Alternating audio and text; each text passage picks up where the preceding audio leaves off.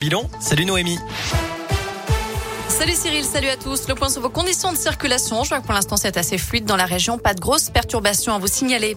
À la une, pervers, psychopathe, raté de la vie, briseur de bonheur. Ce sont les mots de Jacques Dallet pour qualifier Nordal Lelandais. Avant-dernier jour de son procès aux assises de l'Isère à Grenoble. Après avoir brossé un portrait bien sombre de l'accusé, l'avocat général a requis la réclusion criminelle à perpétuité assortie d'une peine de sûreté de 22 ans. Pour lui, le mobile sexuel dans le meurtre de la petite Maëlys ne fait aucun doute, même si aucune preuve, aucun aveu permet de le condamner pour le viol de la fillette. Le magistrat considère enfin que l'intention d'homicide est bien caractérisée, étant donné la violence des coups portés à Maëlys. Cet après-midi, la parole est à la défense. Le verdict est attendu demain. Son combat a marqué tout le département de la Haute-Loire et au-delà. Le jeune Sacha, 8 ans, est décédé le, 14 février dernier. Depuis sa naissance, ses proches ont multiplié les actions pour faire connaître l'épilepsie partielle migrante du nourrisson dont il souffrait, une maladie rare qui touche très peu d'enfants en France. Un dernier hommage sera rendu au petit Sacha demain à 15h en l'église Saint-Julien-Chapteuil. La lutte contre les faux passes sanitaires se poursuit. Une quinzaine de personnes ont été interpellées dernièrement dans la métropole de Lyon. Elles sont soupçonnées d'avoir délivré 30 000 faux documents vendus près de 2000 euros pièces. Parmi les suspects, un étudiant en informatique.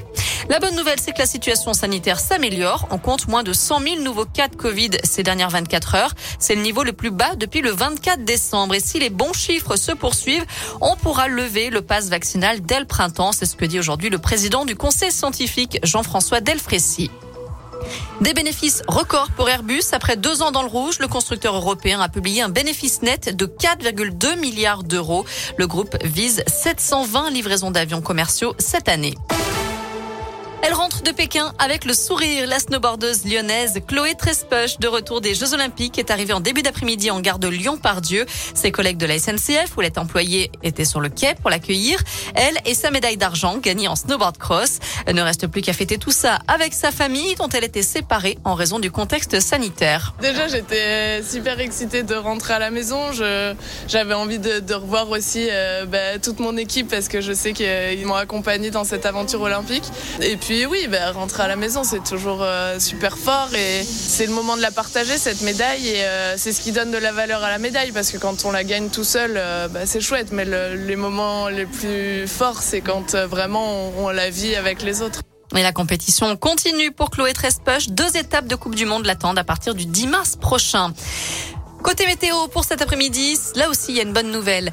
Le soleil revient, les nuages ont laissé place à de belles éclaircies et les températures sont plutôt agréables. Hein. Ça grimpe encore jusqu'à 15 degrés cet après-midi, notamment à Clermont, Saint-Étienne ou encore à Lyon. Et si tout va bien, normalement demain on garde le soleil. Merci.